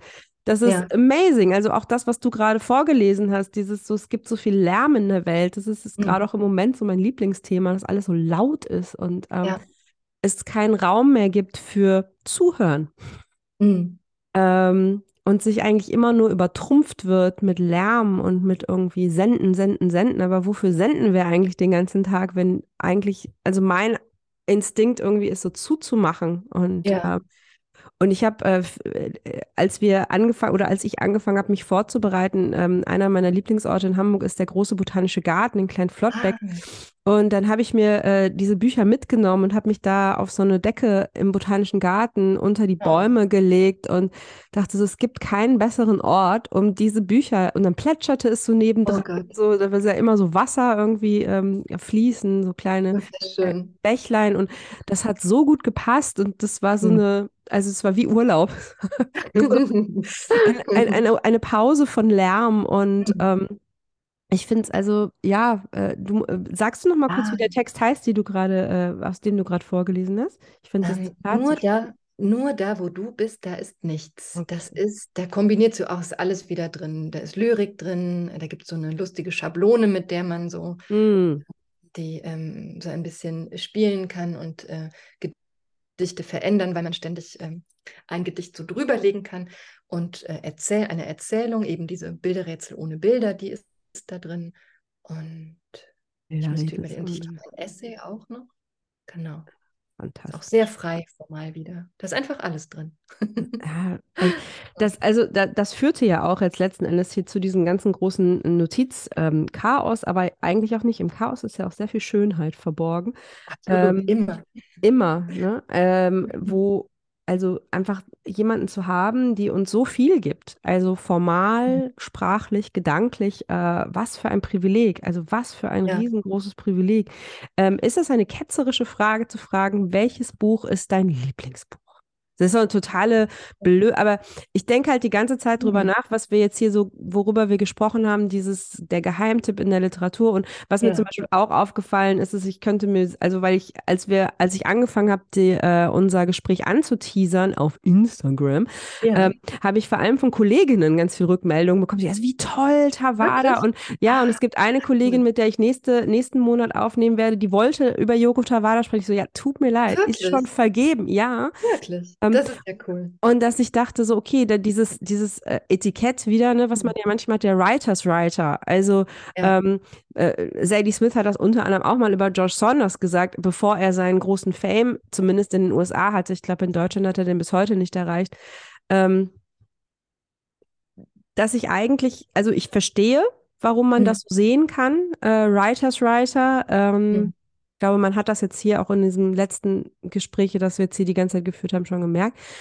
Aber wenn ich jetzt nach deinem Lieblingsbuch frage, es Mhm. ist auch so ein bisschen mit dem Anspruch daran zu denken, so, okay, aber wenn jetzt jemand, also ich möchte niemandem Angst machen, wenn wir die Ja. ganze Zeit immer sagen, wie facettenreich und wie groß dieses Werk ist, weil eigentlich ist das Gegenteil der Fall, was wir ja jetzt auch hier schon ein paar Mal versucht haben klarzumachen, dass Ja. eben gerade bitte keine Angst haben soll und sich mutig hineinwerfen soll, wie in ein Freibad oder einen See und Mhm. äh, äh, einfach genießen soll, was dann passiert. Und genau, deshalb dachte ich, versuchen wir doch mal einen Ansatz zu finden, wie wir jetzt Menschen, die nicht zwangsweise sich den ganzen Tag mit Literatur Mhm. beschäftigen, dazu bringen, sich mal mutig in das Tawada-Meer Ja. zu begeben. Ich finde tatsächlich, ähm, das Bad ist der beste Einstieg. Also nicht nur der beste für andere. Ich glaube, es ist vielleicht auch einfach so ein Herzensbuch, weil es das erste war, das ich gelesen habe. Das ist sozusagen äh, ähm, für immer einfach sozusagen diese, dieses besondere äh, Lesen und das, das bleibt es. Ich habe es auch schon, ich weiß nicht, wie oft ich diesen Text gelesen habe. Zehnmal oder so in meinem Leben bestimmt. Und ich finde, er ist äh, leichtfüßig. Er erzählt ähm, eine Geschichte auf sehr rätselhafte Art und Weise. Es ist so, also was man oft auch über Tawada sagt, ist Kafkaesk. Das ist ein äh, Wort, ähm, äh, das ist sozusagen ein, ein schwieriges Etikett, aber in dem Fall würde ich sagen, es ist okay, das zu verwenden. Es ist die Geschichte einer Befreiung. Ähm, es ist also sehr, es ist auch Live-Writing, ne? das haben wir noch gar nicht gesagt. Also was Tawada tut. Ähm, Live-Writing, das habe ich, das ich ja. noch, das ist ja schon wieder ein neues Wort, was ich heute gelernt habe. Live-Writing. Also das ist ja sozusagen, wenn man nicht sagen will autobiografisch, also das sowieso nicht, aber autofiktional, das passt bei ihr nicht wirklich, finde ich. Ähm, aber Live-Writing, das tut sie. Es ist, sie schreibt schon sehr dicht am eigenen ähm, Leben und Erleben. Und ich glaube, diese, diese, diese Schmerzpunkte, die wir auch äh, benannt haben, dieses äh, Ich gehe aus meinem Land äh, und, und ich verlasse meine Mutter, meinen Vater unter Schmerzen und ich komme in dieser Kultur an, die mich äh, permanent versucht, in, ne, also mit ihren Schablonen zu, zu, zu vermessen und zu zähmen und zu äh, verstehen, also ein gewaltvolles Verstehen. Davon erzählt dieser Text und es ist aber auch ein Text, der eine Befreiung erzählt und der eigentlich eine ähm, auch uns, uns erzählt, dass Literatur uns befreien kann, dass, es, dass sie uns helfen kann dabei, die Dinge eben nicht zu eng zu führen und nicht ähm, mit, mit, diesen Totschlagwörtern äh, die ganze Zeit zu operieren. Ich glaube, damit würde ich anfangen. Und es mhm. ist, ich glaube, es ist mein Lieblingstext. Das mhm. ist so. Das ist so. Also es sind natürlich viele andere wunderbare äh, dazugekommen. So, also Akzentfrei ist ein ganz tolles Buch. Auch ein Gast, ein Gast ist äh, mhm. auch herrlich. Abenteuer der deutschen Grammatik. Mhm, das habe ich hier auch. Ne? Das ja. nackte Auge. Aber die Mandarinen müssen heute Abend noch geraubt werden. Das ist auch ein sehr, sehr schöner Titel. Tintenfisch auf Reisen, das sind so drei Novellen. Verwandlungen, die Poetikvorlesungen. Auch sehr hübsch. Opium für Ovid, ein Kopfkissenbuch von 22 Frauen. Ähm, und das ist vielleicht auch, noch wichtig zu sagen, ne? also diese, diese ähm, Vielfalt und dieses Verspielte und diese Ästhetik, die uns so fasziniert, eine, eine, eine Japanologin oder äh, ein Mensch, der sich mit japanischer Literatur sehr gut auskennt, der kann natürlich das auch alles einordnen, ne? sozusagen. Und das habe ich teilweise auch versucht in, in, in meiner, also mit meinen begrenzten Mitteln in meiner Arbeit und habe aber gemerkt, es ist super interessant, mich in diese Tradition reinzuarbeiten und zu schauen, äh, also ne, das Kopfkissenbuch ist so eine Anspielung ähm, auf einen sehr frühen ähm, weiblichen Text der japanischen Literaturgeschichte, ein ähm, ähm, das Kopfkissenbuch der Hofdame Seishon Agon. Das ist ein ganz, ganz toller Text, auch in Ich-Perspektive geschrieben. Das sind so Alltagsbeobachtungen am Hofe, eben eine Hofdame, die erzählt. Und das kann man sozusagen alles machen. Ne? Man kann sozusagen äh, ganz viele Dinge so rückführen und sagen, ah ja, in dieser und jener Tradition. Das fand ich durchaus interessant, aber das braucht es überhaupt nicht. Das braucht es sozusagen für mich als Leserin ähm, ich, ich, muss nicht all das gar nicht wissen oder wiedererkennen oder so. Also das ist dann, glaube ich, tatsächlich so eine, so eine Arbeit für Philologen oder so. Aber ich, also no fear, wirklich überhaupt nicht. Dass ähm, wer etwas erkennt oder wiedererkennt, wunderbar und schön, aber das steht für sich, dieses hm. Werk, mhm. finde ich. Ja, das finde ich auch. Und das ist, das ist schön, dass du das jetzt nochmal ansprichst, weil das ähm, ist ja tatsächlich was, was man ganz oft erlebt ähm, bei also LeserInnen. Äh, witzigerweise geht es mir manchmal so, wenn es um asiatisches Kino geht. So. Also dass, ah, ja. äh, ja. dass, dass ich dann auch manchmal denke, okay, ich kann, also Wonka Wai beispielsweise, äh, mhm. ich denke, ich kann sehen, dass das tolle Filme sind, aber ich habe immer das Gefühl, ich verstehe irgendwas nicht. Also weil mir ja. viele kulturelle Aspekte einfach dann sehr fremd sind und ähm, so, aber ähm, das hält mich manchmal ja, manchmal nein, nicht davor ab, äh, einen Film trotzdem zu genießen. Ja, äh, und äh, genauso, und das ist schön, dass du das, äh, bei Literatur witzigerweise geht mir das ganz selten so. Es ist bei Filmen mhm. irgendwie was anderes. Ich glaube, als weil ich irgendwie so, weiß ich nicht, lesen ist für mich einfach so, vielleicht weil das was ist, was für mich der erste und auch schlussendlich wahrscheinlich immer der einzige Ort ist, an dem ich mich wirklich sicher fühle, wo ich das Gefühl ah. habe, hier werde ich nicht bewertet. Äh, hm. So, hier habe ich Raum äh, und ich habe selten das Gefühl, ich werde so zugesendet. Ähm, also manchmal schon, aber das ist ja dann das, der Vorteil, dass man Bücher einfach weglegen kann, wenn man das denkt. So, okay, ja. immer das Gefühl, ich werde eigentlich eingeladen, hier irgendwo dabei zu sein. Und ähm, Bei Tawada habe ich das Gefühl, ich bin in eine der besten Partys, auf die ich seit langem war, eingeladen worden. also, und ich hatte nie das Gefühl, ich, also ich, ich sehe genau, was du sagst. Also eben auch natürlich hier diese, das ist auch witzig, alle Bücher, die du gerade hochgehalten hast äh, in die ja. Kamera, habe ich nicht hier. Also das Werk, äh, das heißt, also sie war ja, hat ja auch wirklich lange in Hamburg gelebt. Ich glaube, sie lebt jetzt in Berlin, ne? Und ja, genau. äh, sie hat aber, sehr, ich glaube, 20 Jahre oder so in Hamburg mhm. gelebt. Und ja. ähm, okay, Bücherhalle, ihr habt da noch was aufzuholen, sage ich jetzt einfach mal so. Äh, ich, ähm, ich weiß nicht, wie viel ausgeliehen war, aber wenn man hier ja. Zwei, vier, sechs, acht, neun Bücher liegen und keins davon hast du gerade hochgehalten. Ich müsste auch mal zählen, wie viel sie schon veröffentlicht. Also sie ist eine absolute Vielschreiberin. Wahnsinn, sie ist unglaublich produktiv. Es ist, ja. es macht, das macht mir, das ist, das macht mir Angst. Nicht irgendwie, worüber sie schreibt, sondern die Art und Weise, die Tatsache, dass sie so viel schreibt, mhm. finde ich beeindruckend und ich bin als Leserin sehr dankbar dafür, weil als Autorin selber, die selber sehr langsam schreibt, das finde ich intimidating. Ja, ja, ja, ja, das stimmt, das stimmt. Ja, das ist so ein, ein sprudelnder Quell, habe ich den, also das steht nie still. Also so wie ihr, ihr Sprechen, Denken und auch ihr, ihr Gesicht, äh, wenn, wenn man mit ihr redet, auf einem Podium nicht still steht. Das ist sozusagen die ganze Zeit in Bewegung, im Fluss und ist eigentlich sehr ähm, wirklich auch hörend und empfangend sozusagen. Es ist gar nicht dieses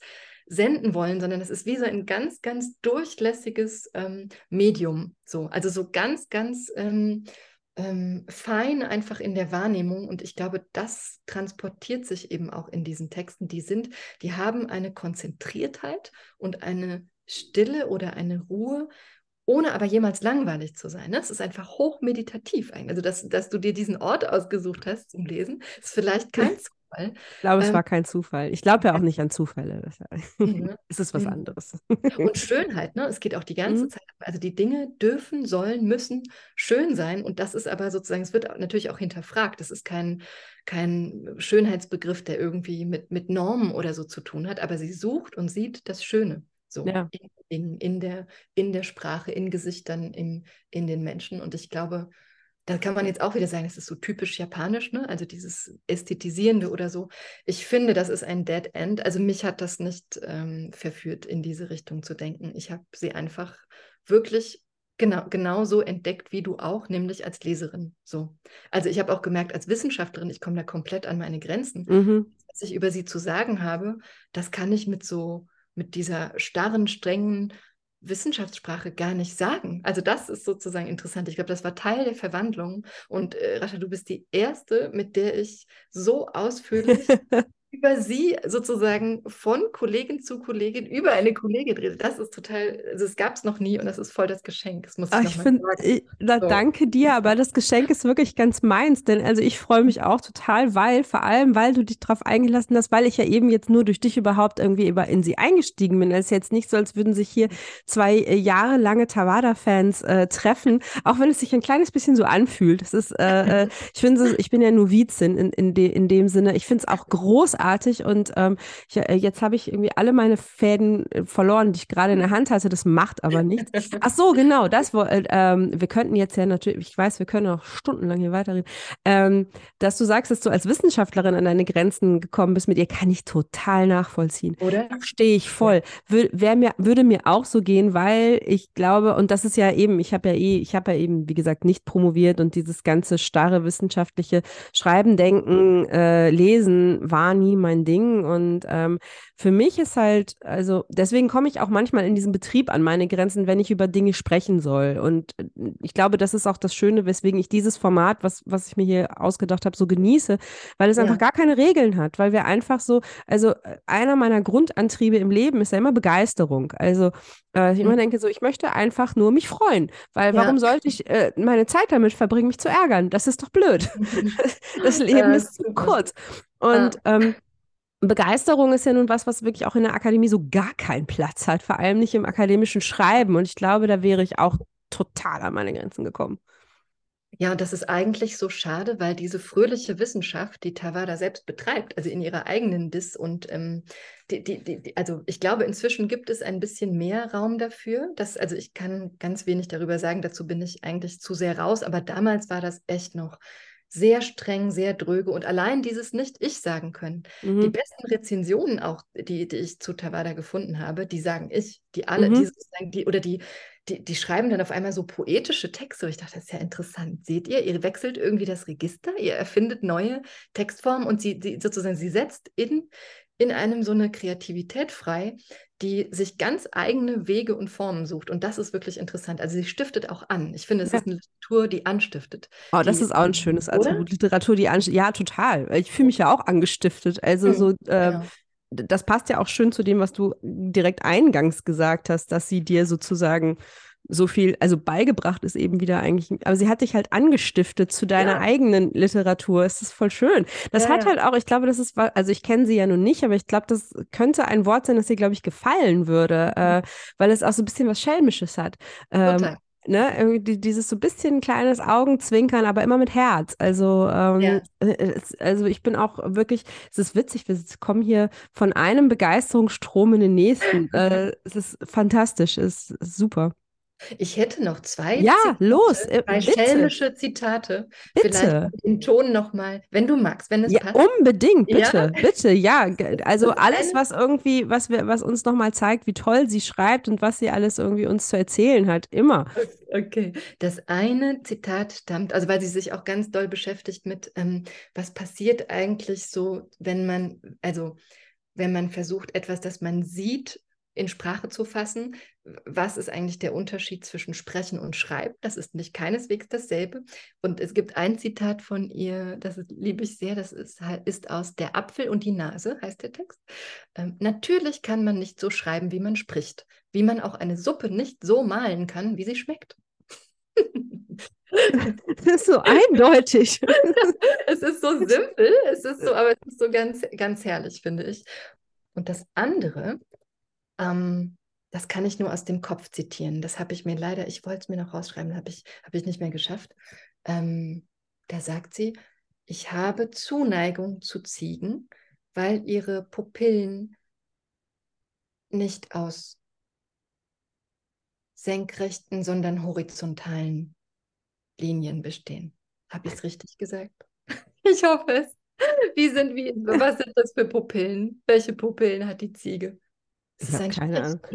Warte mal, ich glaube, ich ja, hoffe, ich, ich, ich, ich hoffe, ich gerade, richtig. Ich, ich hatte gerade das Gefühl, dass ich, aber ich, äh, das habe ich, glaube ich, auch nur fantasiert. Ich dachte gerade, vielleicht habe ich das ja in einem der Bücher als Titelbild, aber es stimmt gar nicht. Aber weil ein anderes Buch hier so Augen als äh, Übersetzungen, was ich natürlich ah. direkt total blöd irgendwie als Übersetzungen gelesen habe. So, äh, ähm, aber da, da, ist so ein, da ist so ein Gesicht drauf mit so Augen. Ich glaube, das hatte ich gerade im Kopf. Ich dachte, vielleicht gucke ah. ich mal irgendwo eine Ziege ähm, sich. Ah, pass auf, ich habe es gefunden. Darf ah, ich nochmal? Bitte. So, es stammt aus dem Text Wörter, die in der Asche schlafen. Ach, das ist auch schon, oh, auch schon wieder so ein Text. Also die Titel, ne, auch wirklich Wahnsinn. ganz vorne. Also ganz, ganz groß. So, jetzt nochmal. Ich habe Zuneigung zu Ziegen, weil ihre Pupillen nicht aus vertikalen, sondern aus horizontalen Strichen bestehen. Oh. Schon alleine Zuneigung zu Ziegen. Ja, ich weiß. Oder? so diese Alliteration und so, dass man, also so, genau, es ist so, es ist auch aus den Übersetzungen. Mm, ah, guck mal, dann hätte ich sogar ja auch ja. hier gehabt. Herrlich. Oh Mann, Daniela, ich habe irgendwie das, ich weiß nicht so genau, ich will eigentlich noch die ganze Zeit mit dir weiterreden, aber wir reden schon so lange und ich glaube, ja. Ne? Ja, ja, ja. Ich will jetzt auch äh, HörerInnen nicht überstrapazieren, ähm, aber äh, irgendwie habe ich das Gefühl, wir müssen das nochmal wiederholen und äh, wenn irgendjemand zuhört, vielleicht auf einer Live-Bühne, äh, oh, ja, das stelle ich mir als großartig vor, äh, dass wir das hier nochmal, also ich, weil ich werde jetzt ja auf jeden Fall weiterlesen, also das, äh, da habe ich ja gar keinen Zweifel dran. Ich habe auch ähm, schon eine Freundin, eine andere Freundin angesteckt mit meiner Begeisterung, die Tawada noch nicht mal kannte. Ja. ja. Und ähm, Wer genau, war die aber, Kollegin, die, äh, die über sie reden wollte? War das Lilian Peters? Nee, äh, Andrea Carimé, die, äh, äh, die äh, auch gerne über sie geredet hätte, aber die jetzt, ähm, verrate ich noch nicht, über wen sie redet. Also, was heißt, okay. ehrlich gesagt, wir haben noch zwei äh, im, im, in, in der engeren Auswahl und werden uns darauf einigen. Aber genau, Annika Reich zum Beispiel hatte auch geschrieben, dass sie es ganz toll findet und Tawada irgendwie abfeiert. Und also äh, Writers es gäbe Writer. so viel zu sagen. Es gäbe so viel zu äh, Writers Writer, aber eben viel mehr. So ja, So. Also einfach, sie ist halt wirklich so ein Geschenk an, ähm, ja, wie kann man sagen, ohne kitschig zu werden an die Menschheit, ähm, weil es, weil es so, also weil es eben so viel Freundlichkeit und ähm, Demokratie auf eine blöde Ja. Art und Weise Ja. uns auf ganz simple Formen äh, näher bringt. Also ich möchte mir aus diesem Gespräch rausnehmend heute für den Tag vornehmen, dass ich meine Judgy, äh, mein Judgy-Eye mal ein bisschen im Griff habe. Ähm, ich meine, ich versuche es wirklich, aber Ja, ja. das ist schön. Das ist schön. Möchtest du abschließend noch irgendetwas zu ihr sagen, außer dass wir noch drei Stunden weitersprechen könnten? Oder noch was vorlesen Oh vielleicht? je, ja, ja. Aber musst du auch nicht. Also ich habe noch ein, äh, gut, aber man könnte einfach, wir können einfach stundenlang noch weitermachen. Das, Ich glaube auch. have to stop me, wirklich. So. ähm, vielleicht noch sozusagen einmal, sozusagen, was, was wir ein bisschen oder was ich nicht so deutlich gesagt habe, ist, glaube ich, auch die, das akademische Ich, das gerade sich zu Wort meldet, so weep, weep und sagt, äh, das musst du aber unbedingt noch erwähnen. Na, es ist natürlich dieses permanente Spiel auch zwischen der japanischen Schrift und der deutschen Schrift oder der japanischen gesprochenen Sprache und der deutschen Sprache. Und da, da, das Werk ist sozusagen voll von dem Betrachten und darüber nachdenken, was haben diese, was unterscheidet diese äh, Sprachsysteme voneinander oder Schriftsysteme. Und das ist aber auch überhaupt nicht, es klingt jetzt so kompliziert und akademisch, wenn ich sage, ist es aber nicht, weil das klingt dann zum Beispiel so, das ist vielleicht das letzte Zitat und das Mhm. ist auch wirklich ganz schön. Sowas macht sie die ganze Zeit. Ähm, das chinesische Schriftzeichen für Körper setzt sich zusammen aus dem Zeichen für Mensch und Buch. Heißt das, dass der Körper ein Buch ist, das so tut, als wäre er ein Mensch? Ach, ja, wir haben gar nicht, genau, wir schwelgen nur noch. Melting, oder? aber wirklich, also es ist Melting. einfach nicht. Äh, wie, wie geht das, dass ein Mensch so konstant, also auch was du auch über sie gesagt hast, gerade als, als Mensch, wie, wie du ihr begegnet bist, auch persönlich, ähm, so eine Durchlässigkeit zu haben, mit, mit, mit, aber trotzdem in so einem, in einer hohen Frequenz an Produktivität, aber nichtsdestotrotz, also man merkt ja auch diesen Texten an, natürlich geht die total wach durch die Gegend, Mhm. anders könnte Ja. sie diese Texte gar nicht schreiben. Ja. Ähm, und also äh, kleines Weltwunder. Also irre, irre. Also, ne, Oh wenn ich mir das immer versuche vorzustellen, wie das ist, man muss ja auch irgendwie, also ich bin ja schon überfordert, wenn ich einmal in Berlin S-Bahn fahre, ja, äh, äh, weil es so viel ist und es ist laut und es sind so viele Leute und es sind so viele Reize und so Ja. und ähm, wenn ich dann das Gefühl hätte, also dann haben, deswegen, es hat ja auch einen Grund, warum ich mich dann in den Botanischen Garten setze und nicht in einen Café, weil ich das Gefühl habe, ich brauche irgendwie so die Ruhe und das bisschen Vogelgezwitscher und Ja. nutze mein Privileg dann voll aus, dass ich nicht irgendwo sitzen muss, wo es Lärm hat.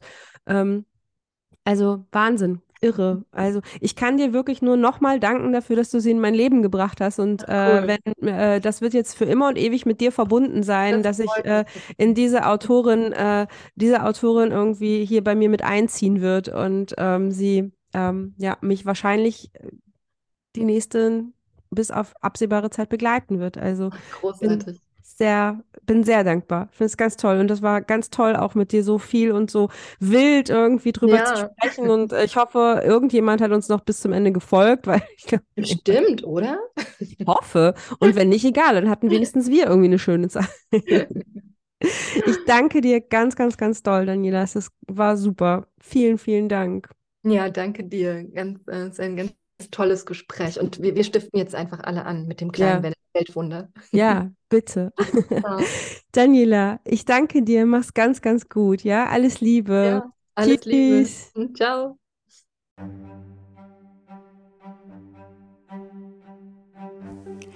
Das war die neue Ausgabe von Vampire, dem Podcast über Frauen, die schreiben. Diesmal mit Daniela Dröscher und ihrer Heldin Yoko Tawada. Wie immer findet ihr alles, worüber wir sprechen, in den Shownotes verlinkt und ich freue mich, wenn ihr uns unter Vampire-Podcast auf Instagram folgt, den Podcast auf der Plattform eurer Wahl abonniert und uns dort ein paar Sterne hinterlasst und uns weit und breit weiterempfehlt. Ich sage danke fürs Zuhören und freue mich schon auf die nächste Ausgabe.